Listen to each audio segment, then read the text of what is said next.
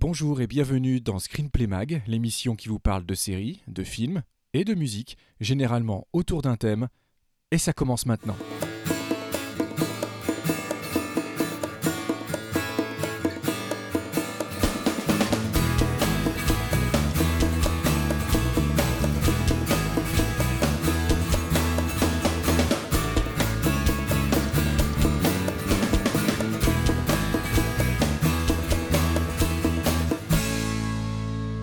Bonjour à tous et bienvenue dans notre nouvel épisode de Screenplay Mag. C'est le 120e, j'ai envie de dire, c'est le 1.20, donc euh, on va compter ça, le 20e depuis la reprise. Et on va ouvrir pour vous avec l'ami Christophe, qui est là. Hein. T'es là Christophe? Je suis pas tout seul. Il est là Bon. Il est là C'est bien. Et tu est là. Es-tu prêt à essayer d'entrouvrir les portes de la perception?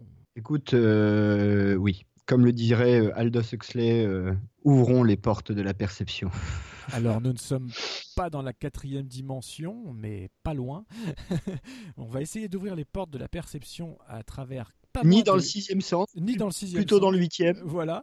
Euh, on va faire, on va essayer de faire ça à partir de quatre films, pas moins de quatre films. Donc forcément, ça veut dire par mo- pas moins de deux émissions. Les quatre films étant Dark City d'Alex Proya 1998, Fight Club David Fincher 1999, Memento de Monsieur Christopher Nolan en 2000 et enfin Mulholland Drive de David Lynch en 2001. Donc tout, soit, tout ça dans un petit mouchoir de poche euh, au niveau du calendrier. Mais avant ça, on va vous emmener, ben on va faire un peu, on va retourner un peu à Noël. On va monter dans un Tardis par exemple euh, et on va remonter le temps vers euh, les Christmas Special de cette année. Et tiens, j'ai plutôt envie de commencer par le tien qui Ah. est consacré à Sense8.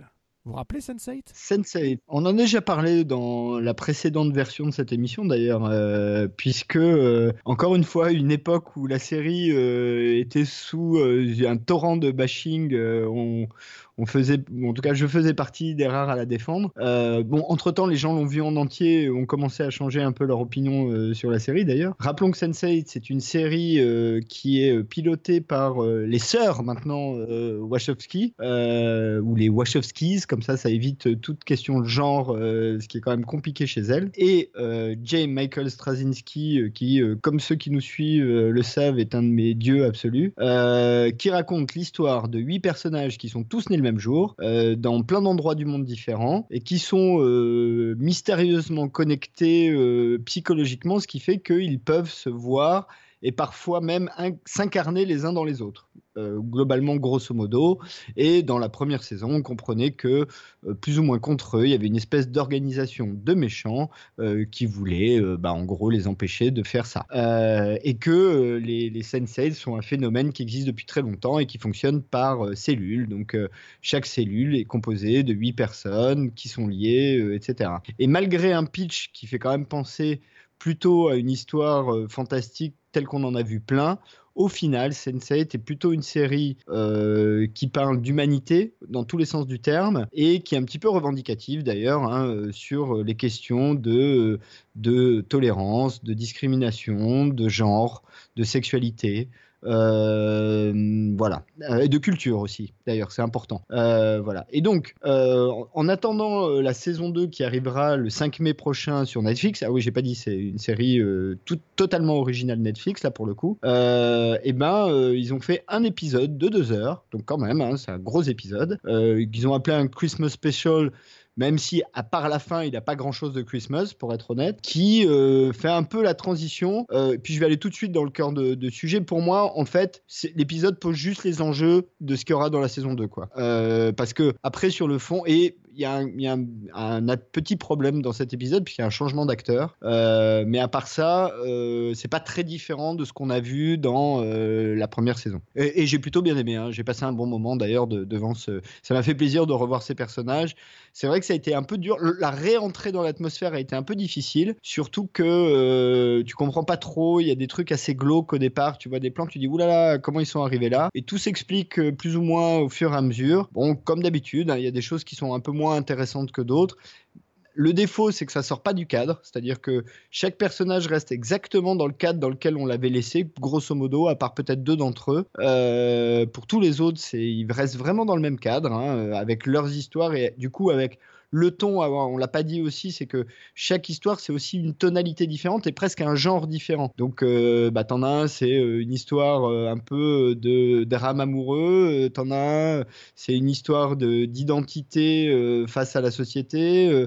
T'en as une, c'est une vieille histoire de conspiration de corporation en Corée. voilà. L'allemand, c'est basiquement un film de voyous. Enfin, il y a tout un tas de genres différents. Tout ça reste à peu près dans les mêmes cadres. Ça, ça bouge pas beaucoup. Voilà. Je te laisse donner ton impression sur Sense8 Christmas Special. Alors, Sense8 Christmas Special, euh, le cas typique, mais pas, pas désagréable, où euh, l'intention, la volonté prend amplement, amplement le pas sur le propos et la narration. Euh, en gros, pendant deux heures, il se passe presque rien de plus, comme tu l'as dit. On est, on reste dans là où on les avait laissés pour la plupart des personnages. Euh, mais c'est en fait, ce qui m'a vraiment séduit dans ce téléfilm, c'est son côté ultra positif. C'est déjà un peu ce qu'essayait de faire la saison 1, mais comme ils étaient pris dans des embrouglios d'histoire, euh, c'était pas toujours si, si, si, si, lumineux que ça. Là, il y a une vraie volonté, et c'est en ça que ça reste un Christmas special. C'est que j'ai vraiment pris ça comme une volonté des Wachowskis euh, de, de nous offrir pour cette nouvelle année, cette entrée dans cette fucking New Year, pour citer la dernière phrase de l'épisode, euh, quelque chose de, voilà, une ode à la tolérance, une ode à la diversité, une ode à, aller bien, une ode au bonheur autant que possible. Et euh, ça, j'ai trouvé ça vraiment très réussi. Le message passe bien. Les personnages, mais quel plaisir de les retrouver tous. Ils nous ont manqué.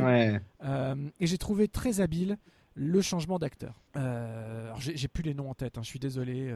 C'est celui qui jouait Caféus. Voilà, donc le, personnage, donc l'acteur n'est pas de retour, et en plus ils ont pris quelqu'un au physique très différent, pour le coup, il ne lui ressemble pas. Et euh, mais c'est marrant, c'est qu'ils en jouent, c'est-à-dire que dans les premiers plans, il est en, il est en contre-jour, euh, donc le, soleil éclaire son visage, qui fait qu'on ne le voit pas, euh, il est dans l'ombre. Et une des premières phrases qu'on dit, c'est justement, on dit que, il, dit, il parle avec un de ses amis, et il dit que, tu sais, le visage des gens euh, sont toujours multiples, on les voit jamais de la même façon. Donc, euh, il y a encore une fois une écriture subtile et intelligente pour faire passer la pilule. De pas prendre les spectateurs pour des cons en leur imposant juste euh, cette semaine, dans notre épisode, le personnage de Todin sera, sera interprété par machin. Tu vois, on n'est pas là-dedans. On est dans le clin d'œil direct aux téléspectateurs fidèles et subtil pour le coup.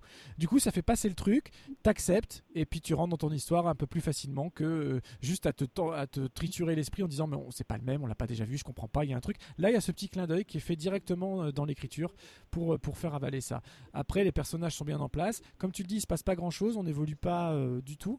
Donc, vivement le mois de mai. Moi, ça m'a fait vraiment plaisir. Le téléfilm est peut-être un petit peu long, mais voilà, j'ai trouvé que, encore une fois, en, termes de ce qu'il qu cherchait à proposer, de, positivité et de d'espoir pour le futur, même si forcément c'est leur destin est toujours contrecarré par des crécrés méchants qu'on découvrira à partir de mai. Euh, j'ai passé un bah, notamment un qu'on voit bien, voilà, qu'on voit, voit, très très bien, qui devient vraiment un personnage. Voilà. Et, d'ailleurs, les deux personnages qui sont perturbés sont les deux seuls qui sont vraiment en contact réel, physique. Ils sont, euh, oui, sont oui, non, mais c'est pour ça qu'il y a un côté euh, annonce de ce qui va se passer euh, après. Euh, après, le, projet en lui-même fait que nécessairement, bah, tu as des bouts d'histoire qui t'intéressent moins que d'autres, qui te touchent moins que d'autres. C'est la nature même du projet produit ça, c'est normal. Et moi, je trouve pas ça gênant, au contraire. Et, et, je trouve bien que voilà, il y a une série qui soit revendicative sur tout un tas de, gens, de, choses, qui dit voilà, bah, on vit dans un monde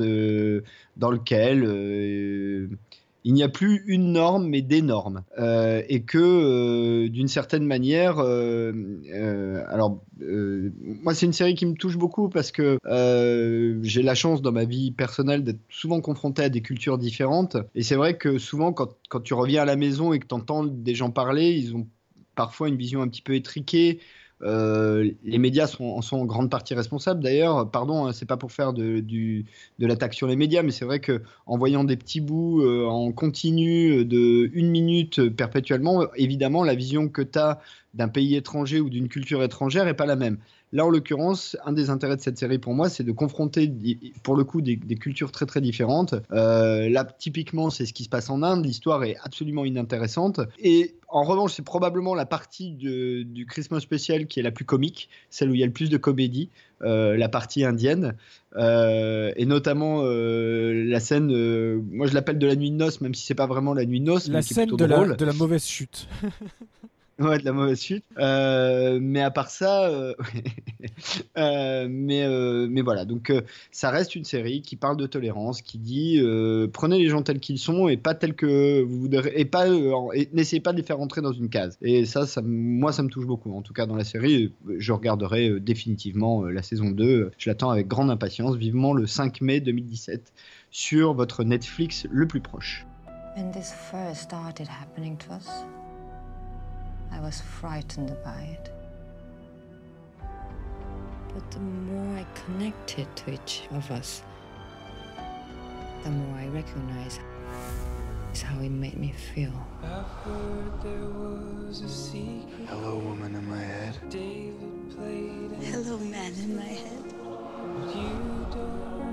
You have something good and beautiful hidden inside of you. She tied you to a kitchen chair.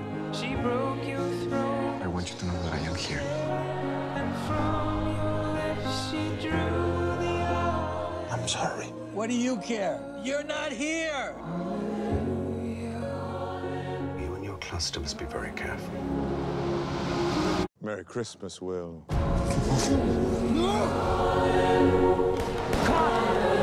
Happy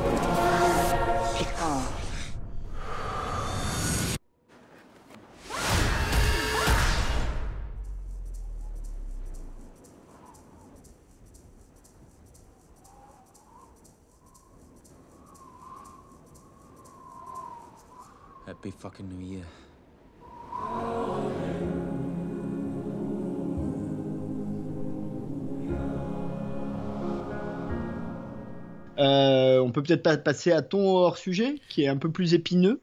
Oui, alors c'est beaucoup plus épineux même, hein, parce que euh, en, fait, pour tout vous dire, euh, Christophe a rempli la grille de programmation de nos enregistrements un petit peu avant moi. Du coup, quand j'ai vu qu'il voulait parler du Christmas Special de Sensei, je me suis dit bah tiens, du coup, je vais lui répondre Christmas Special aussi, mais Doctor Who. Et eh ben pour une fois, je vais, enfin pas pour une fois finalement, de plus en plus, je vais avoir du mal à défendre Doctor Who et vers où ça va et la manière dont c'est écrit et ce qui se passe. Et, euh, et, en fait, finalement, tu disais que le Christmas Special de Sense8 n'était pas si Christmas que ça. Bah, en comparaison du Christmas Special de Doctor Who, il est vachement plus Noël, hein, parce que là, j'ai pas compris. J'ai pas compris du tout. Il y a quasiment aucune référence au fait de Noël. On est dans une espèce de, de sous-intrigue de super-héros, euh, franchement pas terrible. Pour raconter l'histoire simplement, quand il était jeune, un jeune garçon croise le chemin du docteur euh, qui lui fait avaler, enfin qui lui, qui lui confie une pierre. L'autre pense que comme il est malade, c'est un cachet, donc il ingurgite la pierre. C'est dommage, hein ce qui lui confère des super mm. pouvoirs. Et euh, malgré toutes les tentatives du docteur de lui expliquer qu'il ne doit pas les utiliser, et bah forcément, quand il devient grand, en plus c'est un lecteur de comics, euh, euh, et donc il s'identifie à Superman et tout ça, et il va créer ce super héros dans un contexte où dans une dans une grosse entreprise, des extraterrestres commencent à, à s'emparer des, des, cerveaux humains et puis à faire des expériences et à, et à conquérir l'humanité à la place des humains. Enfin bref, le truc, le truc habituel quoi. Et on part voilà, très classique chez Doctor Who. Et on part vraiment dans un épisode euh, bah, qui pour le coup sert à rien, qui fait pas vraiment la liaison entre les saisons, euh, qui euh, joue tellement sur le mythe de Superman finalement que on se voilà parce qu'il tombe amoureux d'une journaliste, d'une reporter. Donc voilà, il y a ce côté Clark Kent, il y a ce côté Lois Lane avec quelques petites phrases bien senties. Ça ah, presque même jusqu'à la scène du la scène du toit, tu vois quasiment. Il y a tout, il y a tout, il y a, tout. Euh, ils en jouent, c'est assumé, c'est dit, etc. Il y a le coup et les lunettes. Il y a le coup des lunettes. Voilà, c'est ce que j'allais c'est ce que j'allais dire. Euh, il y a un casting bon plutôt sympathique, mais je sais pas pourquoi, la enfin en tout cas chez moi, tu vas me dire pour toi après, mais la mayonnaise a pas pris du tout. J'aime toujours autant Capaldi, mais il est toujours aussi peu servi par les histoires qu'on lui donne à faire. Euh, et puis, et puis, et puis, et puis, pire encore, le trailer de la saison 10 à venir ne m'a pas emballé, mais alors du tout, parce que chaque Christmas Special se finit par euh, les, vraiment une, bande-annonce exclusive de la saison qui va euh, démarrer. L'année prochaine dans Doctor Who, quoi. Et là, j'ai l'impression qu'on repart, on part en arrière, on, en fait, on arrête d'avancer, c'est pire que ça. Et euh, je sais pas, j'attends de voir, hein, je vais pas juger avant de voir, mais euh, j'ai l'impression qu'on qui vont nous trimballer sur des, sur des choses déjà vues. On va alterner entre l'épisode dans l'espace, euh, l'épisode dans le présent avec une invasion extraterrestre, l'épisode dans le passé avec une nouvelle compagnonne voilà, qui a l'air un peu caricature aussi pour l'instant de ce qu'on en voit dans la bande-annonce. Après, il faut voir comment ils construisent le personnage. Mais bon, je suis pas emballé du tout, je suis même pas pressé. Et c'est la première fois que vraiment ça m'arrive. Les Daleks les Daleks, enfin tout quoi. Et euh, non, je comprends pas bien. Et toi alors, qu'est-ce que tu as pensé de cet épisode? Bah écoute, euh, je suis un peu euh, là pour le coup dans le même état que toi. je trouve, alors le, le, drame de Capaldi, c'est que pour moi c'est le, et tu as tout à fait raison, c'est le, le, bon acteur avec la bonne vision du personnage dans le mauvais contexte. Mais ça, ça fait déjà un moment. Hein. moi, je l'ai déjà dit, hein, je suis pas un grand grand fan de Moffat aux commandes. Je trouve qu'il a fait perdre beaucoup à Doctor Who. Alors peut-être euh, je connais pas les audiences. Hein. Peut-être qu'ils ont gagné en public parce qu'en fait, ils ont simplifié d'une certaine manière. Euh, les intrigues précédentes étaient beaucoup plus SF, beaucoup plus complexes, avec des histoires un peu au long cours. Bon, bah là, on revient à quelque chose de beaucoup plus basique. Alors Capaldi, euh, c'est vrai par rapport à son prédécesseur, a moins, beaucoup moins le côté enfantin, un peu naïf. Donc ça, c'est plutôt avancé. Mais c'est vrai que ce Christmas spécial n'a pas énormément d'intérêt. Moi, j'ai vraiment l'impression qu'ils savent plus où ils vont en fait avec Doctor Who. Euh, je, pense qu'il ne sait pas quoi raconter. Et, euh, du coup, ben, euh, le problème, c'est qu'au bout d'un moment, tu as tellement d'offres que les gens vont décrocher. Quoi. Enfin, moi, au bout d'un moment, je vais juste décrocher parce que t'as pas le temps. Donc euh, là, bon, j'ai regardé l'épisode, ça m'a fait plaisir de voir Capaldi. Il fait toujours un bon job. J'aime bien le gars, j'aime bien sa, vision du personnage. J'aime même bien son look d'ailleurs. Euh, mais et, même le nouveau look du Tardis d'ailleurs, j'aime bien aussi. de l'intérieur, hein, parce que l'extérieur ne change jamais, mais c'est plus grand à l'intérieur qu'à l'extérieur. Enfin, vous connaissez l'histoire. Euh mais à part ça, euh, j'ai trouvé que le, cet, épisode était euh, euh, vu et aussi vite oublié, quoi. Oui, et puis dans Christmas Special, il y a le mot special quand même.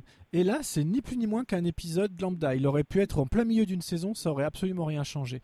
Et ça, c'est un vrai problème dans, dans le cadre d'une programmation comme celle-là, surtout qu'il n'y a pas eu euh, la saison 9, elle commence à la remonter maintenant. C'est pas comme si on avait enchaîné, euh, comme l'année précédente, une, fin de saison 9 avec, cet avec l'épisode de Noël, etc. Non, non, il y, a eu un grand, euh, y a eu un grand gap. Hein. Il y a eu un grand gap, il n'y a rien eu mm, entre mm. Noël dernier et Noël là. Il y a eu un an pile poil, du 25 bah, décembre au 25 décembre. Et, et pour pas avancer comme ça, c'est dommage. Enfin, je comprends pas bien. Je comprends pas bien et je pense que comme tu l'as dit, l'équipe de prod, c'est plus du tout où elle va. Elle sait juste que ça continue à faire des ronds et que du coup, il faut continuer Doctor Who parce que c'est bien de continuer Doctor Who. Sur le principe, je suis pas contre. Il faut faire des ronds et il faut continuer une série quand, tant qu'elle tant qu'elle marche et surtout quand si, si l'équipe en place a plus de choses à dire, il faut savoir changer aussi. Je pense que Moffat devrait passer la main. Euh, je crois que c'est plus ou moins prévu d'ailleurs, mais bon, euh, il, enfin, il est temps. Mais on l'avait déjà dit hein, de toute façon. Mais euh, mais là pour le coup, c'est plutôt les gens autour hein, parce que même même Margati c'est plus tellement impliqué. je crois qu'il fait un seul ou deux épisodes dans la prochaine saison. donc c'est plutôt les gens autour qui s'en vont et Moffat qui reste. Donc euh, euh, euh, les gars de la BBC, euh, faites l'inverse. Alors, je vais pas virer Moffat, hein, c'est pas la question, mais, mais Momo, bon, Momo, je pense que tu as dit ce que tu avais à dire avec Doctor Who. Il y a un moment donné il faut, faut dire autre chose, quoi. Va faire du Sherlock, va faire autre chose, il n'y a pas de problème, mais, mais voilà. Donc, bon, un épisode un peu, un peu inodore, incolore et sans saveur. C'est un épisode qui, qui sert à rien concrètement, il sert à rien cet épisode. Et il est pas, il est, il est ni prenant, ni, euh, ni, ni, émouvant. Enfin, tout ce qu'on aime bien dans Doctor Who, tout ce qui peut sauver le côté un peu cheap, etc., qui est souvent, décrit, qui est souvent reproché à la série, euh, bah c'est pas quelque chose de gênant dans la mesure où, euh, surtout à l'époque tenante, hein, on l'a déjà dit, où tu avais des, voilà, des espèces de roller coaster d'émotions qui étaient vraiment hein, bluffants et des écritures intelligentes avec des scénarios intelligents. Et, du coup, là, dès que tu plus ça, ben, il reste que le cheap finalement. Et en ce moment, nous faire une histoire de super-héros euh, avec, le peu de moyens qu'ils ont, même s'ils en ont quand même, hein, mais en face de euh, Supergirl, Arrow, Flash, euh, tout ce qu'on veut au cinéma, c'est pire, les Agents of Shield, les Daredevil, enfin, c'était, mais à la limite, c'était vraiment l'idée à pas prendre quoi. Le super-héros dans notre ah oui, mais, c'était vraiment la, mauvaise bonne idée ah, quoi. La, vraie mauvaise idée, vraiment la vraie mauvaise idée. Je pense que tout simplement, ils sont vautrés sur le sur l'axe qu'ils ont choisi pour cet épisode-là, qui, comme je viens de le dire, m'aurait peut-être moins choqué si c'était l'épisode 6 de la saison 10 quoi. Mais là en Christmas special euh, juste non. Non, no, no, no, no. I'm back. Who are you? The doctor. Doctor. Doctor. Uh, the ghost. Who's the ghost? Masked vigilante, but he's super. this seems nice. we're here to open your minds. What are those brain things? That alien life forms. Hey! Don't do that. Sorry. Duty calls. Ok. Euh, bon bah on peut peut-être passer, euh, on peut peut-être ouvrir euh, ces fameuses portes de la perception. ou- Et oui, ça va pas être facile, mais on va essayer. Allons-y.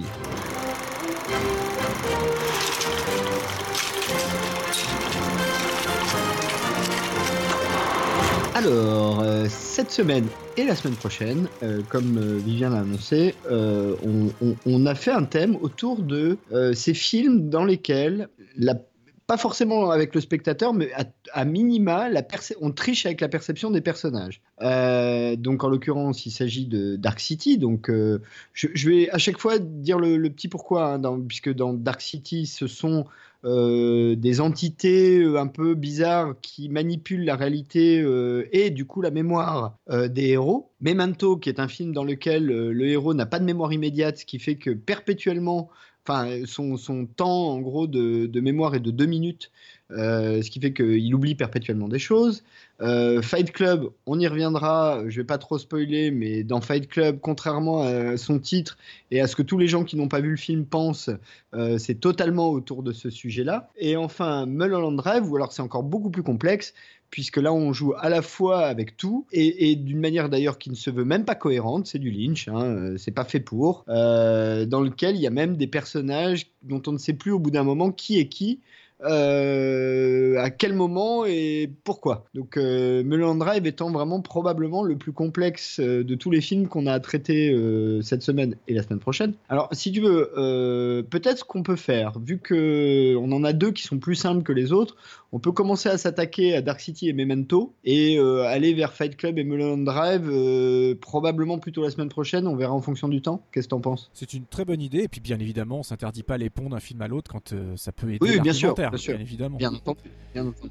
Et alors, Bah, plus- plus- commençons par Bah ouais, commençons par Dark City. Et avant de commencer par Dark City, eh ben, euh, j'ai juste envie de dire Marion de l'Australie, c'est pour toi. Ah oui, oui, oui, Marion, merci Marion. Évidemment, j'allais l'oublier. Euh, oui, oui, bien sûr. Euh, alors pour les autres, pour les auditeurs qui ne sont pas Marion, euh, nous avons reçu un gentil message, euh, un gentil message de soutien de l'émission et on voulait, on voulait absolument remercier. Et dans le message, la demoiselle nous expliquait que un petit peu à cause de Vivien, hein, d'ailleurs, puisque c'est lui qui avait mentionné le film, elle avait revu Dark City. euh, et d'ailleurs, c'est un peu à cause de ça qu'on a décidé d'aller vers ce thème-là. Enfin. Oui, on s'est dit, Dark ouais, City, qu'on il faut mettre qu'on parle de Dark City Voilà. et comment on peut pas en parler quoi. Exactement, c'est parti de là. Donc en fait, Marion a été un peu l'éditrice en chef de cette émission quelque part. Elle, elle a été Donc Marion, quoi qu'il arrive à partir de, maintenant, voilà, Marion, quoi qu'il arrive à partir de maintenant, c'est de ta faute. No pressure. Bon, Dark City, Dark City, donc c'est un film d'Alex Proyas qui date de 1998. Basiquement, c'est le film qu'il a fait juste après The Crow, dont nous avons déjà parlé dans notre épisode consacré à Défier la mort, avec euh, Rufus Sewell euh, dans le rôle de John Murdoch, euh, William Hurt dans le rôle de l'inspecteur Frank Bemstead, Kiefer Sutherland, et je pense que Vivien nous parlera un peu plus longuement de Kiefer Sutherland, puisqu'il l'a interviewé sur ce euh, dans le rôle du docteur euh, Schreiber et la magnifique Jennifer Connelly euh, dans le rôle d'Emma Murdoch. Ça a été écrit par Alex Proyas, Lem Dobbs et David S. Goyer. David S. Goyer étant alors euh, Lem Dobbs et David S. Goyer ayant une histoire un petit peu rigolote. David S. Goyer étant un monsieur qui travaille beaucoup sur les adaptations d'ici avec le même Christopher Nolan ou Zack Snyder, hein, c'est le même, il change juste de nom pour les films. Et euh, Lem Dobbs, euh, je ne sais plus pourquoi ça avait de l'intérêt, je l'ai noté quelque part, mais il a fait un truc. Euh, je vais retrouver, mais je vais te laisser dire un mot sur euh, peut-être Dark City. Ah ouais, alors Dark City. Alors, grosse, grosse attente après The Crow. On a- on a- comme, comme tu l'as dit, on a parlé de The Crow euh, il n'y a, pas très longtemps. On Ah, a pardon, pardon, pardon, Oui. pardon, pardon, pardon, je te coupe. Lem Dobbs a écrit le scénario du film Kafka, dont nous parlerons dans deux émissions. Je savais bien qu'il y avait un, il y avait un lien euh, très, très, très. Donc c'est lui qui a écrit le Kafka, dont nous parlerons euh, non pas dans la semaine prochaine, mais la semaine d'après. Tout est lié, c'est terrible.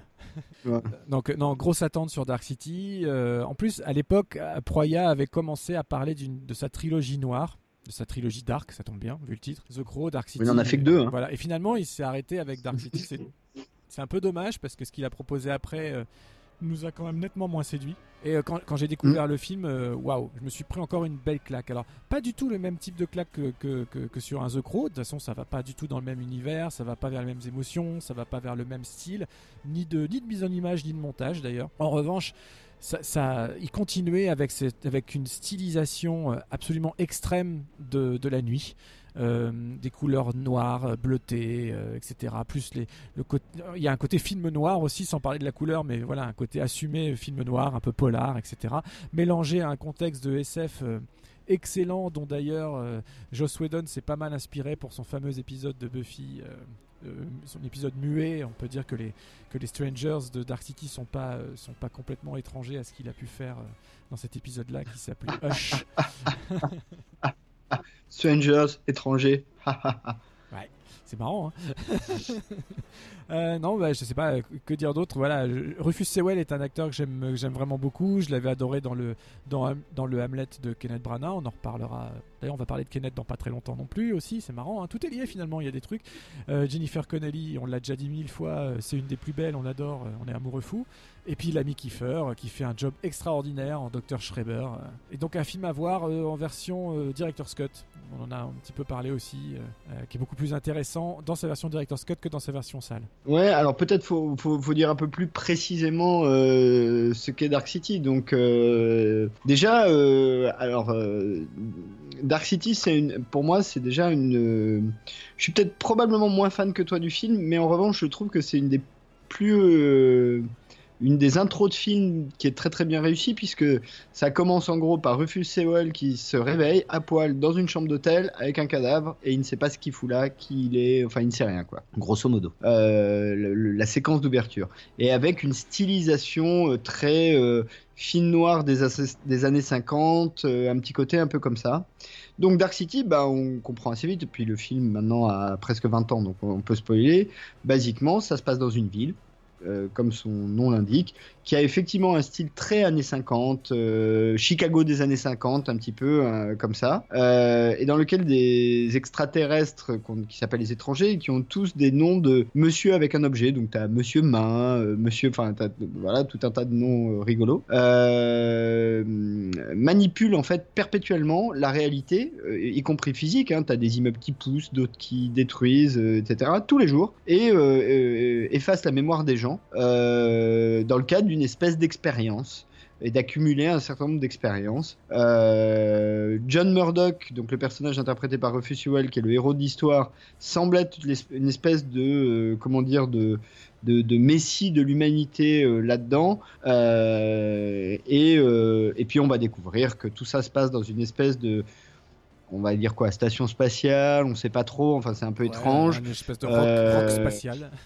Voilà, euh, et, et que bah, on peut imaginer que ces extraterrestres ont été prendre des humains euh, quelque part, les ont amenés là et font des expériences sur eux depuis. Euh, donc Dark City, euh, bah, alors déjà, je pense que toi aussi, on, on a dû tous les deux le voir au ciné.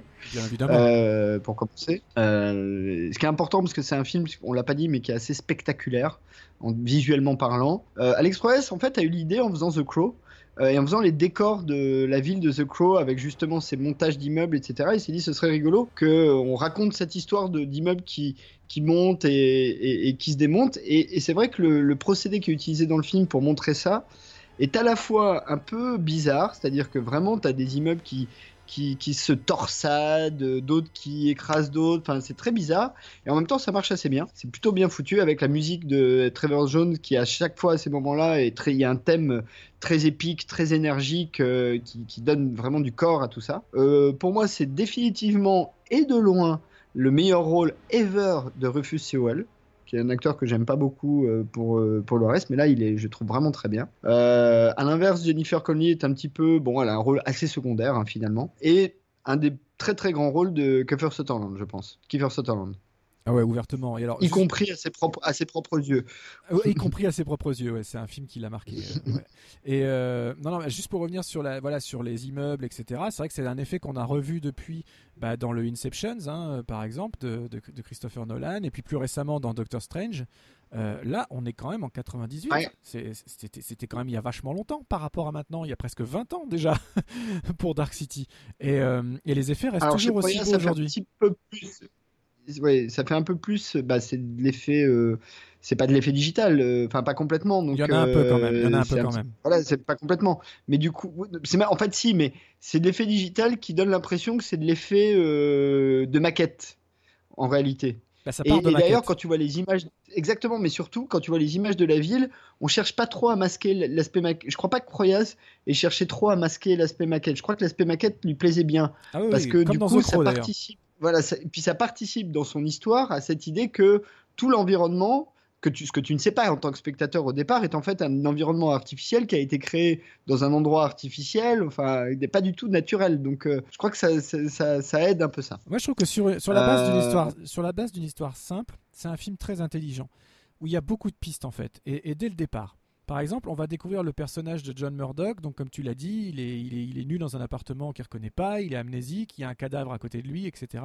Donc, il y a l'arme du crime. Immédiatement, on pourrait l'identifier comme l'assassin euh, présumé, quoi, avec juste son amnésie qui ferait qu'il s'en souviendrait pas. Sauf que, par exemple, il y a une scène qu'on pourrait trouver gratuite, mais euh, la première chose qu'il fait en se réveillant, c'est de sauver un poisson rouge qui est là par terre. euh, Le, bocal a été euh, cassé et il, il prend le petit poisson, il ramasse le petit poisson et puis il le met dans l'eau, dans l'évier. Ça peut paraître insignifiant, mais c'est en fait ce qui est, ce qui est intéressant, c'est que dès le départ, en fait, Proya s'intéresse à la nature profonde de son personnage et nous le présente comme un personnage bon, qui va être accusé tout le long du film d'être un méchant, d'être un assassin, etc., avec les flics aux trousses, avec les, avec les strangers qui vont lui courir après tout ça. Sauf que le premier acte qu'on le voit faire, c'est un, geste qui peut paraître insignifiant, mais c'est sauver la vie d'une forme de vie, en fait. Sauver une forme de vie. En plus, il s'est cassé la tête dès le départ, faire des plans assez incroyables. Pourquoi se prendre le chou à faire ce plan magnifique de l'intérieur du siphon pour voir les mains qui rentrent dans l'eau, le petit poisson qui commence à nager, le Rufus Sewell en, arrière-plan un petit peu flou. le plan est magnifique. Et d'ailleurs, quasiment tout le film est construit sur des plans magnifiques avec des éclairages magnifiques, etc. Donc il y a une stylisation euh, visuelle assez prononcée. Et en même temps, chaque, chaque séquence et chaque personnage est vraiment il y a une introspection réelle en fait.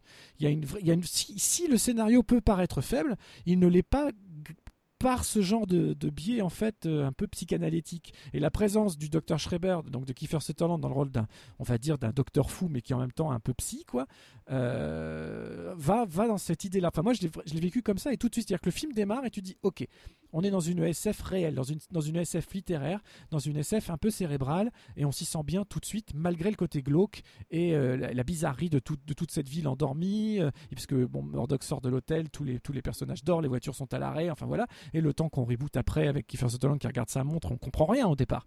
Et, euh, mais en même temps, chaque personnage dévoile sa nature profonde euh, dès le départ. Je sais pas ce que t'en penses, mais Non, non, je suis assez d'accord avec ça. Et, et d'ailleurs, même avec cette idée que finalement, euh, quelle que soit la mémoire que tu leur donnes, la nature profonde ne change pas tellement. Ce qui est c'est ça en fait. euh, une vraie question presque métaphysique euh, de est-ce qu'on est nature ou est-ce qu'on est culture d'une certaine manière? Enfin, quelque chose de cet ordre-là, quoi. C'est la, euh, ligne entre le, la réflexion qu'on peut avoir sur soi. Voilà, on se réveille amnésique, on essaye d'avoir une réflexion sur soi-même pour essayer de se souvenir des choses. Et en même temps, en, en contraste de cette réflexion, on a le réflexe qui, lui, euh, impose notre nature réelle de base. Et lui, son réflexe, c'est de sauver un petit poisson. Donc on le voit mal tuer une jeune femme euh, dans l'heure précédente. Quoi. Quoique, il y a des vrais fous. hein. Exactement. Bon, sachant qu'en plus, euh, dans, dans- dans ce cas précis, très vite, on a l'histoire de Shell Beach, qui est donc censé être euh, l'espèce de plage euh, où ils ont passé leurs vacances et tout ça. Bon, évidemment, euh, euh, qui, est, qui, est, totalement fausse. Après, j'aimerais revenir sur ce que tu disais sur l'esthétique du film, parce que c'est quand même assez fondamental. Euh, et, pour soulever deux points. Le premier, et tu le disais très bien, c'est que euh, en termes de mise en scène et, de, cadrage, lumière, euh, etc., le film est quand même assez brillant. Et, du coup, tu comprends pas quoi. Qu'est-ce qui s'est passé chez Alex Proyas? Parce que après, il a fait iRobots, qui était pas mal, mais qui était pas mm, extraordinaire, enfin pas brillantissime. Et alors après, c'est encore la cata. Le dernier film en date étant euh, Gods of Egypt, je crois, euh, qui est juste une cata ça, absolue, c'est. Enfin, vraiment un très très mauvais film. Catastrophe. Euh, donc vraiment un très mauvais film. Enfin, le moindre trailer de jeu vidéo est mieux fait que Gods of Egypt, c'est pour dire quoi. Donc tu comprends pas trop ce qui s'est passé chez Proyas. Le mec était capable de te faire The Crow. Bon alors The Crow, les circonstances ont peut-être aidé un peu, mais Dark City c'est pas le cas. Et Dark City c'est quand même encore une fois en termes de mise en scène assez brillant. Et alors après ça déconne, tu comprends pas.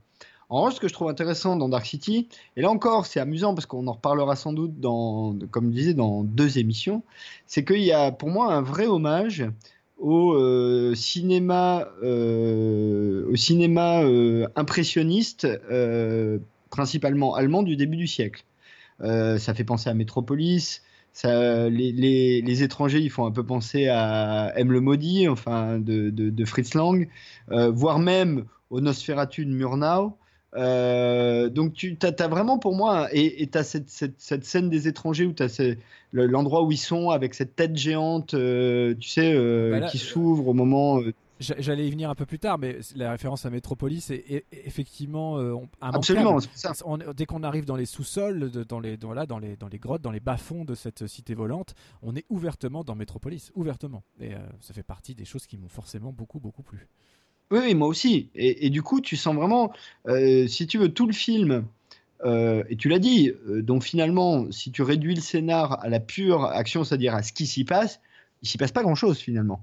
Euh, T'as un mec amnésique qui se réveille, euh, il se fait courser par des types bizarres qui ressemblent aux vampires, de, enfin au Nosferatu de Murnau et d'ailleurs de, de Herzog aussi, puisqu'ils se ressemblent un peu.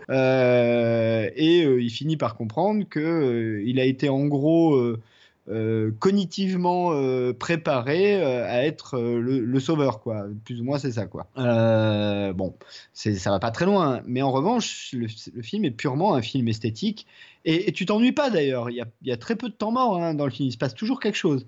Donc. Esthétiquement, c'est un film vraiment intéressant, avec en gardant, malgré les effets digitaux, un côté volontairement un peu carton-pâte, pas dans le sens cheap du terme, mais vraiment dans le sens pas naturel du terme, euh, avec des personnages qui, par leur simple esthétique, disent déjà beaucoup sur ce qu'ils sont. Je pense notamment à l'inspecteur euh, joué par William Hurt, qui joue de l'accordéon d'ailleurs, c'est très drôle. Euh, et, même des, tout un tas de personnages secondaires. Le mec qui garde l'hôtel, il y a un moment donné, tu vois un couple qui parle en bouffant de la soupe et qui va être changé. Enfin, tous les personnages, rien qu'en les voyant, tu comprends déjà un petit peu qui ils sont. Et, et c'est vraiment un film qui est très très bien réussi. Il y a une fin euh, plutôt épique euh, et à la limite presque un peu too much finalement par rapport à ce qu'on a eu pendant une heure et demie. Mais globalement, c'est très réussi à tous les niveaux. Alors pour la pour la Et il y a fin, un vrai pour, pour- souci. pour la petite histoire, elle est volontairement too much, volontairement, puisque le- la référence de, de Proya pour toute pour toute la fin, c'est ni plus ni moins que Akira. Il a voulu faire une Oui, fin bah voilà. à la Akira. Et c'est vrai que ça se sent, hein, c'est évident. Bon, même s'il y en a un autre qui a fait ça mieux euh, depuis. Mais euh, bref. Euh, si vous voulez voir une fin qui a fait vraiment penser à Akira, regardez Chronicle de Jo- Josh Trank. Où là, vraiment, tu sens que le mec, c'est quasiment du, du pompé, mais presque jusqu'à la tête des gens. Oui, c'est bon, ils vrai. sont pas japonais, c'est des Américains, vrai. euh, mais euh, c'est vraiment, c'est vraiment ça, quoi. Euh, bref, en tout cas, oui, oui, bah, c'est assez ça, hein, c'est assez euh, une fin apocalyptique à la Akira. Voilà. Par rapport à, à- à notre thème, ce qui est intéressant, c'est parce que notre thème a quand même beaucoup à faire avec la perception de la réalité et la mémoire dans tous les cas de figure. Là, ce qui est intéressant, c'est de voir, et ce qui est un petit peu unique dans nos cas de film, c'est que tu as deux personnages qui savent au milieu de tous les personnages qui ne savent pas ce qui se passe. Oui, exact.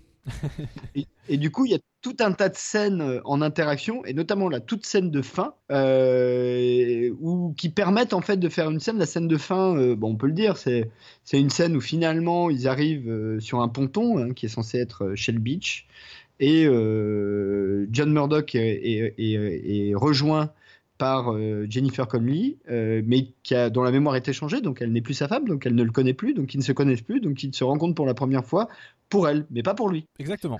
C'est beau d'ailleurs. Elle est très jolie cette scène aussi. Oui, oui, c'est une, très jolie fin. Euh, D'ailleurs, ce qui est amusant, alors, une petite anecdote sur encore une fois des liens à la con, c'est que Jennifer Connelly sur un ponton comme ça, tu la vois aussi dans Requiem for a Dream, quasiment le même plan. C'est très Oui, drôle. Oui, oui, c'est vrai.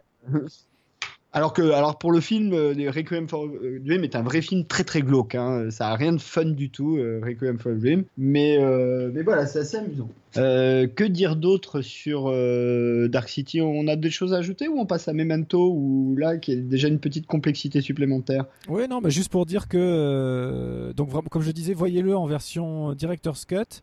Euh, sachant que bah, un peu à la Blade Runner, la voix off qui ouvrait le film. Donc en fait, dans la version cinéma, il y a hum, Kiefer Sutherland qui commande tout le film. En fait, il y a une voix off qui est entre guillemets explicative de, de, de, de ce qui est normalement incompréhensible au départ, mais qui en fait rajoute à la complexité et, euh, et qui est pas cohérente du tout. Donc euh, alors même Kiefer Sutherland n'avait pas aimé cette voix off, n'avait pas aimé la faire, exactement comme Harrison Ford n'avait pas euh, compris pourquoi on lui faisait faire ça sur Blade Runner. Proya n'en voulait pas, mais là c'était encore, là pour le coup c'était vraiment les execs qui disaient on peut pas laisser euh, autant de bizarreries dans le film, faut faire quand même comprendre un petit peu l'affaire. Sauf qu'ils ont encore plus noyé le machin qu'autre chose. Donc dans la version Director's Cut, en plus d'avoir des séquences un tout petit peu plus longues, pas trop, mais ça change pas fondamentalement le film. En revanche, euh, cette atmosphère, toute cette introduction sans voix off est encore meilleure parce que on comprend vraiment pas ce qui se passe. Mais alors vraiment vraiment pas. Donc je vous encourage vraiment. Le, sur le Blu-ray par exemple, les deux versions sont disponibles sur le même Blu-ray. Il n'y a pas besoin d'acheter plusieurs euh, éditions. Donc pour ceux qui n'auraient pas encore l'ancien DVD de Dark City, bah, procurez-vous le Blu-ray. Il y a les deux versions dessus et, c'est un très beau pressage avec des bonus intéressants. Ok, eh bien passons à Memento. Alors d'autant plus que tu n'aimes pas trop Christopher Nolan, donc euh, rappelle-moi, t'avais vu Memento avant qu'on prépare l'émission ou pas La réponse est non. Je l'avais jamais vu. Euh, Ah, Alors ça c'est intéressant. Ouais, euh, non, je- je- en fait, moi j'ai découvert Nolan un peu sur le tard. Euh, bon, j'avais vu le Prestige que j'avais pas euh, totalement détesté, et puis après sont arrivés très vite les Dark Knight, et là il m'a complètement perdu. Euh, Inception, Inception, j'ai détesté au possible. Euh, les Dark Knight aussi, hein, concrètement, euh, pour plein de raisons. Je vais pas les énumérer maintenant, ce serait trop long. Euh, Attends, attends, attends. Alors av- av- avant, que- avant que tu, tu, tu ailles sur Memento, je vais juste poser un peu le contexte de ce qu'est Memento, parce que raconter l'histoire ne suffit absolument pas pour parler de ce film. Euh, Memento, donc Memento, on- je l'ai dit en introduction, euh, c'est l'histoire de ce type euh, qui a plus de mémoire immédiate. Il a, il a eu un, incident dans lequel on comprend assez vite que sa femme s'est faite agresser. Lui a été blessé dans, dans le, process et du coup tout, tout ce qui s'est passé depuis il ne retient que en gros deux minutes après deux minutes. Donc il a tout un tas de systèmes pour se souvenir. Il prend des Powerade, il se tatoue des, des choses sur lui. Parallèlement, dans le film, on suit aussi l'histoire de parce qu'on apprend que lui était euh, en gros plus ou moins expert en assurance et qu'il a suivi un autre type qui aurait eu cette maladie.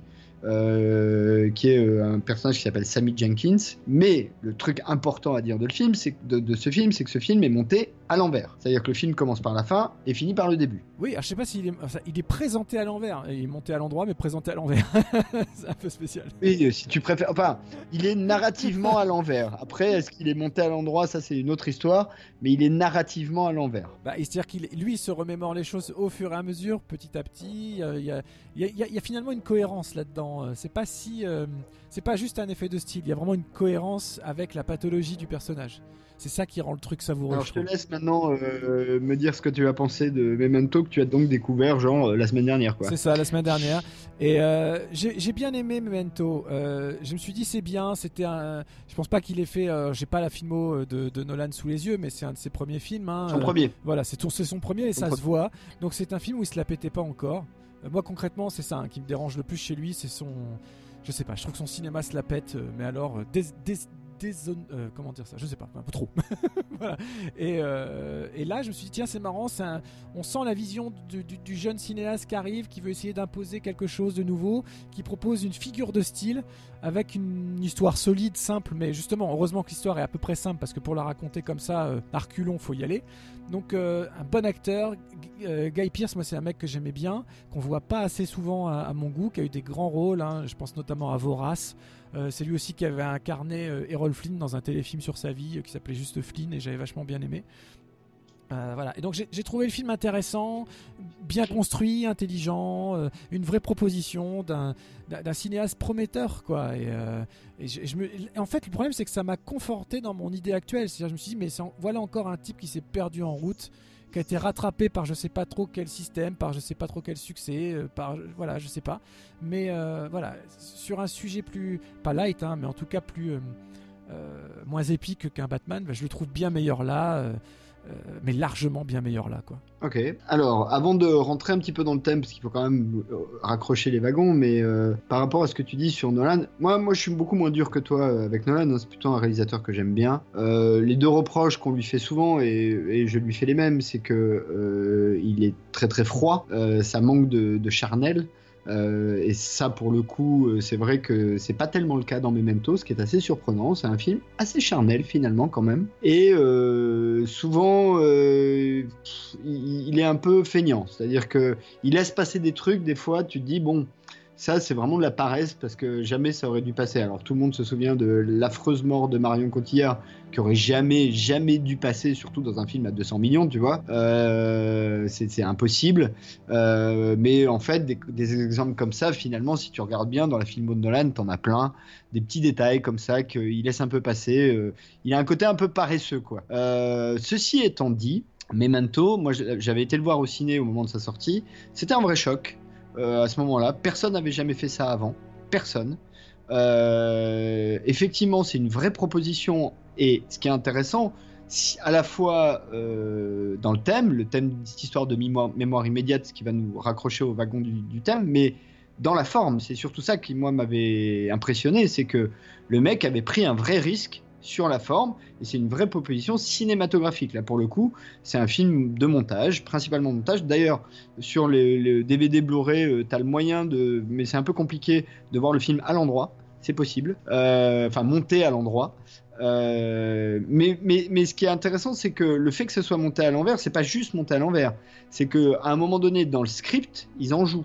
Euh, et notamment euh, via principalement euh, avec le personnage de Carrie Ann Moss. Et autour de ce personnage, c'est intéressant comment, en allant vers l'origine, tu, tu, assombris le personnage, alors que dans la narration, tu remontes en arrière. Enfin, c'est un peu difficile à expliquer, mais la Carrie Moss que tu vois, la première fois que tu la vois, qui est donc la dernière fois que le héros la voit dans le temps, est beaucoup plus sympathique que la Carrie Ann Moss la, première, la dernière fois que tu la vois, qui est donc la première fois où il la rencontre dans le temps. Ah, c'est tout le sel, c'est tout le sel du récit. Ah, très, très clair, très clair, très clair. C'est- C'est tout le sel Voilà. du récit. C'est Mhm. tout le sel du récit. Et en même temps, ça, ça reste quand même cohérent parce que tu la découvres. euh, tu la découvres, co- même si c'est raconté à l'envers, tu découvres les personnages au fur et à mesure comme si c'était à l'endroit. Oui, absolument. D'ailleurs, petite note amusante, dans le film, tu as aussi Joe Pantoliano. Rappelons que Carrie Moss et Po- Pantoliano sont tous les deux dans Matrix. Absolument. Des frères Wachowski à l'époque, mais qui étaient des frères. Oui. Rapport à notre précédente émission où on parlait de Sense8. Et le, le monteur, parce que pour le coup là on le cite jamais, mais alors sur Memento faut le citer, le, le monteur du film s'appelle Dodie Dorn et il avait monté ni plus ni moins que Terminator 2 pour James Cameron par exemple hein, quand même. Qui, euh, on, l'a on a déjà euh, largement, plus que largement crié notre amour euh, absolu pour ce film. Euh, presque plus que pour le premier d'ailleurs, hein, Terminator 2, rappelons-le, un Judgment Day. Euh, donc euh, Memento, alors pour revenir euh, raccrocher les wagons avec, avec notre thème, alors là ce qui est intéressant dans Memento, c'est que le personnage, évidemment, alors ça c'est le truc un peu évident qu'on comprend assez vite, et ben, est victime de gens qui connaissent, alors en anglais ils disent my condition, qui connaissent son handicap ou sa maladie et, qui en, et qui en profitent pour l'utiliser, mais surtout on comprend, et là je vais pas dévoiler vraiment comment, qui finit même par se mentir à lui-même d'une certaine manière. Oui, bah, mais même euh, il, enfin, il se ment, il se ment à lui-même. Totalement, en- pas d'une certaine il- manière, Non, non, pas d'une certaine manière. Et d'ailleurs, ça lui permet d'accepter des choix moraux pas forcément euh, éthiques. Euh, donc lui-même se réfugie occasionnellement derrière, ce- derrière sa maladie. Exactement. Alors tu disais, tu parlais de Guy Pearce, Guy Pearce fait un boulot absolument impeccable dans ce film. Ah ouais. Moi, à l'inverse, c'est un acteur que j'aime pas trop. euh, pour être honnête, je... et particulièrement sur ces dernières années où il fait souvent des, des, des, des rôles un peu de gros bras, et bon, ça n'a pas beaucoup d'intérêt, je trouve. Mais j'avoue que là, dans Memento, je trouve qu'il est impeccable, vraiment absolument parfait. Il n'y a rien à ach- acheter, y compris dans sa façon d'être euh, parfois euh, surpris. Enfin, il a des expressions sur le visage. euh, vraiment, il est dedans, quoi. C'est un petit film, hein, Memento. Hein. C'est pas un- c'est pas un gros truc, hein, c'est un film euh, qui a coûté euh, 9 millions de dollars. Euh, donc même euh, reporté à aujourd'hui, euh, c'est pas un gros machin, hein, euh, et qui a plutôt eu du succès, hein, puisqu'il en a rapporté 40 millions. Alors 40 millions euh, à l'échelle d'aujourd'hui, euh, c'est pas énorme, faudrait rajouter presque un zéro et demi euh, pour être bien, mais euh, mais bon, c'est déjà beaucoup quand tu as investi 9 millions au départ, quoi. Euh, et il faut le dire aussi, euh, à l'origine, Memento, euh, l'idée vient du frère de Christopher Nolan, Jonathan Nolan. Alors Jonathan Nolan, euh, on le connaît plus pour son travail à la télé qu'au cinéma. C'est le monsieur qui a derrière Person of Interest, par exemple, la série, mais aussi Westworld, plus récemment. Et d'ailleurs, c'est lui qui a réalisé l'épisode final de Westworld. C'est Jonathan Nolan qui réalise l'épisode final de la première saison de Westworld. Euh, et Jonathan Nolan avait une petite histoire comme ça dont il avait parlé à son frère. Euh, ils ont pas mal galéré. C'était le moment où ils s'installaient aux États-Unis puisqu'ils sont anglais. hein, on, on l'a pas dit, mais rappelons-le, ils sont anglais. Donc euh, Nolan s'installait aux États-Unis. Et Nolan finalement a utilisé l'histoire de son frère pour faire le film. Frère qu'il a finalement publié sous forme d'une nouvelle qui s'appelle Memento Mori, littéralement en latin, souvenez-vous de la mort. Euh, ou souviens-toi de la mort, ou se souvenir de la mort. Je sais plus exactement, mais c'est ça. Euh, qui est un petit peu différent d'ailleurs. Euh, l'idée, si j'ai bien compris, l'idée de Jonathan Nolan dans le film de, de Christopher représenterait en gros l'histoire autour de Sammy Jenkins. Et euh, ce qu'on n'a pas dit aussi sur Memento, c'est qu'il y a aussi tout un jeu sur des scènes en couleur et des scènes en noir et blanc. Les scènes en couleur étant censées être euh, le présent, monté à l'envers, et les scènes en noir et blanc, le passé, mais lui monté à l'endroit. C'est ça, exactement. Enfin, Et ça, chronologiquement à l'envers dans l'un et c'est- à la fois, c'est- chronologiquement à l'endroit dans l'autre. à la fois c'est intelligent et en même temps ça aide aussi beaucoup le spectateur à pas trop s'y perdre finalement. Le- le- en fait, le, ça peut paraître compliqué, rien qu'en nous entendant parler comme ça, si les gens l'ont pas vu, ça peut paraître compliqué, mais le film se regarde assez facilement malgré tout. C'est important de le dire, Oui, je trouve. oui, oui. Grâce, à, grâce au, à En son fait, il y a- sens du montage et de sa construction justement, c'est vraiment intelligent et, euh, et c'est cohérent et linéaire finalement, dans le désordre mais linéaire. Ben, en fait, le principe du, du montage inversé est, euh, pour l'expliquer très simplement, hein, alors évidemment, la première fois que tu le vois, tu comprends pas ce qui se passe, mais au bout de deux, trois fois, tu comprends assez vite. C'est que, en fait, chaque scène suivante se termine par la fin de la scène précédente. Et en gros, chaque césure est le moment où le héros perd euh, la mémoire. Mais on a un système où on revoit un même bout à chaque fois, il y a un bout commun entre deux scènes qui fait qu'on raccroche les wagons en fait. Et on comprend assez vite qu'on est à l'envers. Ouais, il y a une immédiateté, euh, il y a une immédiateté de compréhension. Euh, en fait, la scène suivante se termine par la fin de la scène précédente. C'est ça. Euh, ouais, c'est ça. c'est compliqué. C'est un peu dur à expliquer, mais c'est ça. Euh, donc voilà. Et, et comme on l'a dit pour Dark City, tout le jeu est fait autour de la mémoire. Mais alors là, cette fois, c'est exactement l'opposé de Dark City. C'est-à-dire que dans Dark City, tu as deux personnages qui se souviennent tout le temps et tout le monde oublie. Là, tu as un personnage qui ne se souvient jamais et tout le monde se souvient. Oui, et puis dans, dans le premier cas, donc tu as une, t'as une mémoire défaillante provoquée par, euh, bah, par les, les strangers. Donc euh, voilà, une défaillance de mémoire volontaire. Là, forcément, c'est une condition, une pathologie, donc c'est forcément involontaire. C'est l'exact opposé, comme tu viens de le dire en fait. Et, et sans encore une fois dévoiler le, le contenu, euh, au-delà du procédé, ce qui est assez intéressant aussi, et, du coup, grâce au procédé qu'on ne voit jamais vraiment interprété par, par euh, Guy Pearce, c'est que c'est l'histoire d'une descente aux enfers aussi. C'est-à-dire euh, vraiment d'une descente aux enfers, quoi, de, ce mec qui euh, va finir par, euh, par euh, aller d'une certaine manière au bout, euh, mais même presque d'une certaine forme d'humanité, mais qui s'en rend pas compte. Donc euh, tu, il le joue jamais. Ça aussi, c'est assez intéressant, je trouve, dans le film. Oui, oui, oui. C'est vrai que tu le vois toujours comme le. bah, c'est bête à dire, mais tu le vois comme le héros, comme le, presque comme le seul mec droit de toute cette histoire en fait. Exactement. Du début à la fin, ou de la fin au début, comme vous préférez. Enfin, oui. Euh, ou le contraire. Enfin bref. Euh, euh, un petit mot quand même sur Joe Pantoliano. Moi, c'est un acteur que j'aime bien depuis longtemps, euh, depuis Risky Business, hein, donc c'est pour dire, qui euh, nous fait le rôle d'un espèce de. pff, euh, sans trop dévoiler, euh, un espèce de, de Huggy les bons tuyaux, euh, version new-yorkais italien avec une moustache et une coupe improbable. Je sais pas, toi, c'est un acteur que t'aimes bien ou pas, toi? Ah ouais, ouais, non, je l'aime bien, je l'aime bien. Il est. Pff, en fait, le truc, c'est que c'est un très bon acteur, mais il a un physique tellement particulier qu'il inspire pas confiance, le mec. Donc, ça, ça- en général, Ah bah, il, est toujours euh, approché pour ce type de rôle, mais là, il est, là, il surpasse. D'ailleurs, euh, Allez, euh, spoiler alert, euh, dans Matrix, c'est lui le traître. Euh, Bon, c'est bon, hein, sur Matrix, ça va. Mais c'est amusant d'ailleurs que ces deux euh, personnages, euh, ces deux acteurs se retrouvent là-dedans. Euh, D'autant que d'une certaine manière, alors un jour on fera une émission Matrix, il y a, il y a des petits liens quand même. hein. La perception de la réalité, ce genre de choses. ça reste quand même un sujet de fond. Bon.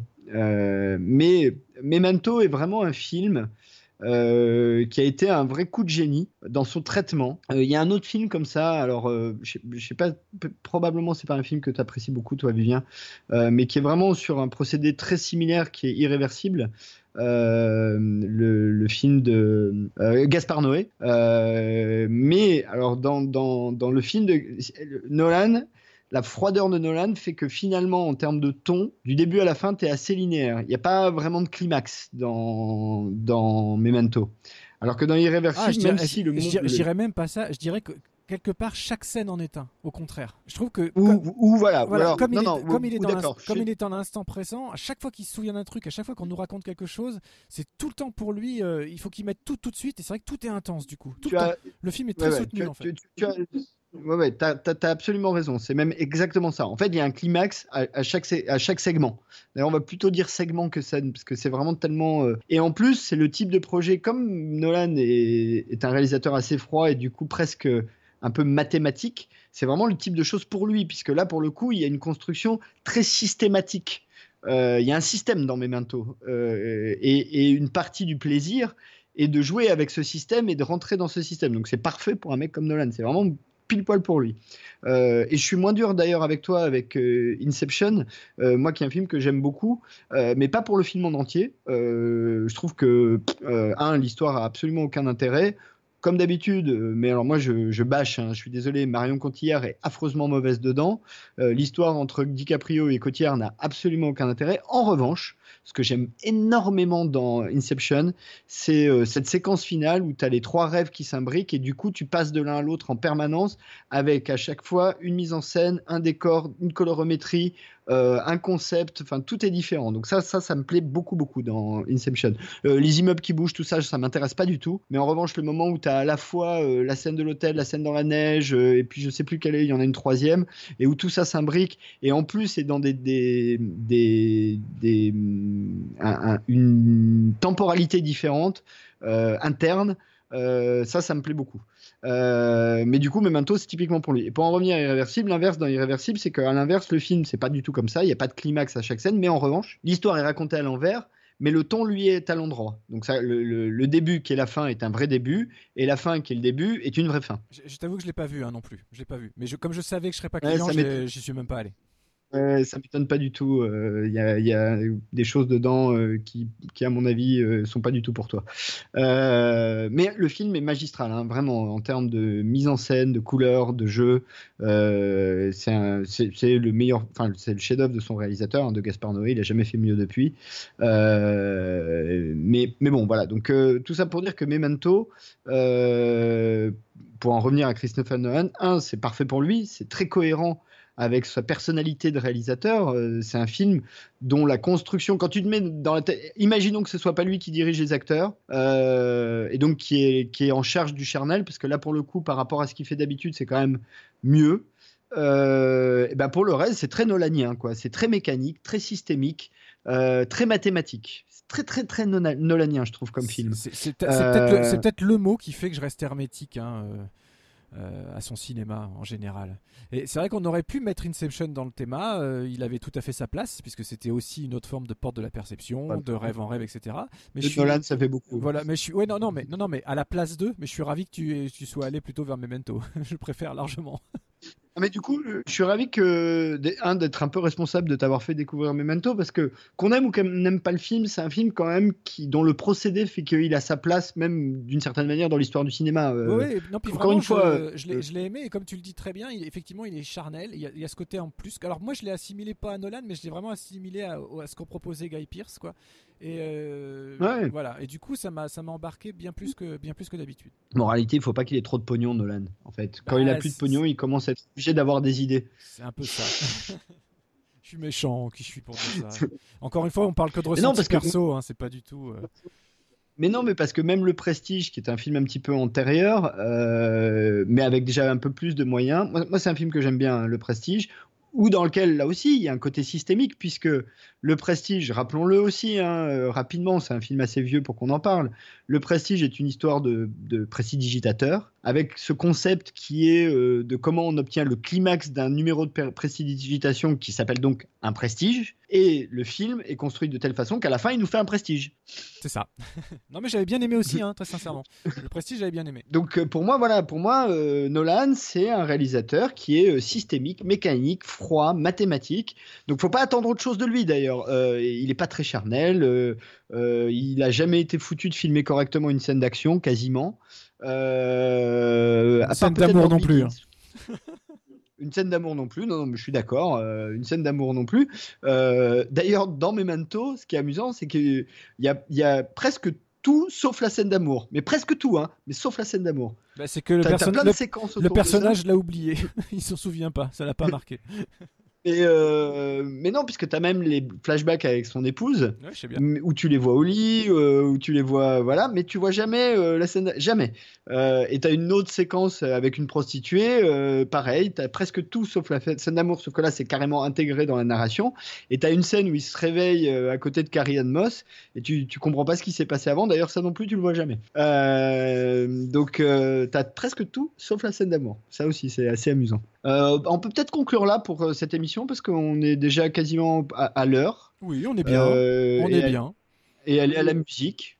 Et à la musique, alors, on- tiens, on a parlé de Dark City. On va aller vers un autre Dark du même compositeur. Je vous, fais, je vous laisse écouter ça.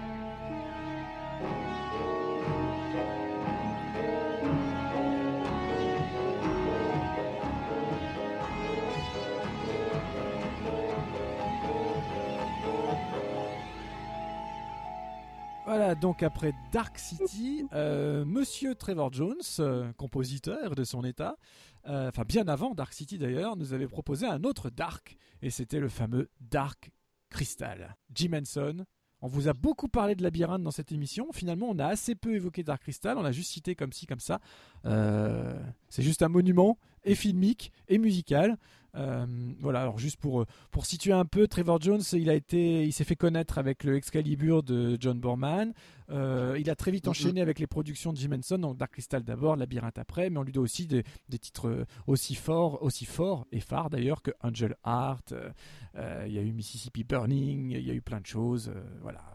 Il en a fait énormément. Le dernier des Mohicans, bien évidemment, de Michael Mann, euh, Cliffhanger, euh, voilà, plein, plein, plein, plein, plein, plein, plein, plein, plein, tout plein, tout plein. Alors, euh, je, fais une petite. Tu as peut-être pas aimer ça, une petite incursion, mais pour nos auditeurs les moins euh, ci- ci- cinéphomanes, je ne sais pas trop quel terme on pourrait employer autre pour ça, de Trevor Jones, le, le thème principal du dernier des Mohicans a été mais usé jusqu'à la moelle dans un milliard de, de- de- d'émissions de télé pourries. Donc euh, vous l'entendez deux minutes, euh, vous, vous, vous le connaissez par cœur, ce thème-là, et qui est un thème absolument magnifique d'ailleurs. C'est, c'est vraiment euh, catastrophique ce qu'on a fait de ce thème. Ah oui, il est utilisé partout, il y a dans, tout- dans toutes les bandes annonces, dans toutes les émissions de télé-réalité possibles et imaginables. C'est un... c'est terrible hein, d'ailleurs quand une œuvre devient comme ça assimilée à une espèce de, de sous-culture populaire, c'est vraiment dommage parce que le voilà quand il est resitué dans son contexte, bon bah c'est quand même vachement mieux quoi. Bah oui, bah oui, je sais. Mais enfin bon, Dark Crystal, euh, permettons de- d'en dire un mot, mais peut-être qu'un jour on fera une émission euh, où on en parlera plus précisément. Euh, Dark Crystal, si vous l'avez pas vu, c'est un film qui mérite d'être vu parce que c'est un film avec des, petites créatures. Alors j'ai envie de dire des Muppets, mais c'est pas des Muppets au sens le Muppet Show, c'est des, marionnettes quoi, des, des marionnettes à la Henson, mais avec un, un vrai côté sombre. Et ça donne du coup un objet euh, assez, assez étrange, comme il y en a pas beaucoup d'autres. Euh, donc là on est en 82, euh, donc voilà Jim Henson c'est le papa du Muppet Show, donc il, il utilise les techniques euh, longtemps utilisées à la télé, sauf que là, important de le dire, dans Dark Crystal, il n'y a absolument aucun humain. C'est vraiment un film que de marionnettes, que de marionnettes, que de marionnettes. Et, et, c'est du, euh, c'est de la fantasy quoi. C'est de la dark Euh, fantasy, vraiment de la dark fantasy. Voilà, c'est de la dark, la dark fantasy. Ça fait un peu peur, Euh, hein. montrez pour, pas euh, ça à vos jeunes enfants, ça fait un peu peur quand même. hein. Allez-y mollo. Et puis surtout euh, en termes de, en termes d'impression et peut-être pas d'ambiance mais d'impression, ce serait peut-être à rapprocher on- de ce, qu'on, ce dont on parlait il y a trois ou quatre émissions d'un Legend par exemple dans notre euh, preuve par trois par Ridley Scott. C'est plus de ce côté-là de la fantasy qu'il faut aller chercher euh, que euh, du côté euh, du côté Willow ou l'histoire sans fin quoi. Qui sont très bien aussi hein. Vous, vous savez que, enfin bon, on n'a pas besoin de leur dire l'histoire sans fin, on adore tout ça, tout ça, mais voilà, il faut plus aller chercher de ce côté-là. Euh, mais on fera un jour euh, une émission là-dessus. Euh, il place. faudra trouver d'autres choses. On lui trouvera une Voilà. place. Euh, Trevor Jones, Dark City. Alors moi, Dark City, j'aimerais dire un mot sur son thème épique, c'est qui est un Ouais. thème que j'adore. Qui est vraiment bon. Euh, le thème fait ce, ce thème-là. Euh, pour moi, c'est vraiment euh, sans ça. Si tu peux faire l'expérience, moi je, l'ai fait. Tu regardes les séquences de transformation sans le son, c'est tu perds euh, 80% quoi. Euh, S'il n'y a pas cette musique-là en plus, qui donne de l'épopée, quoi, qui donne du souffle, euh, ça a plus de sens. Donc, euh, c'est juste pour insister à quel point, notamment dans ces séquences-là, pour ce film, la musique est fondamentale. Ouais, il martèle et il va jusqu'à l'étourdissement. C'est vraiment, c'est limite, hyp- limite hypnotique en même temps que, que de l'action. C'est un, vraiment un savant mélange. Pareil, un doux mélange d'électronique et d'acoustique. C'est c'est savoureux, quoi. C'est un de ses meilleurs travaux, hein, Dark City, vraiment. Ouais, ouais, je suis d'accord. Euh, je suis d'accord. Euh, c'est une, une musique que j'ai. Enfin, le, la BO, je l'ai écoutée en boucle pendant des années. Donc, euh, je connais mieux la BO que le film, en fait. Bon, on va, on va, on, on va en mettre un pour, pour dire au revoir. On va mettre un petit bout de Dark City. Bah, ce Moi, je te thème-là. laisse dire au revoir. On va, on va, on va mettre ce J'ai dit au revoir la dernière fois. Ok, bah écoute, alors. Eh ben, allons-y, mais alors, dis au revoir d'abord, hein, parce Ouais, je qu'après vais ça, on peut plus rien dire. hein. Sinon, on va se faire rattraper. Alors, les gens, euh, merci du fond du cœur de continuer à nous écouter.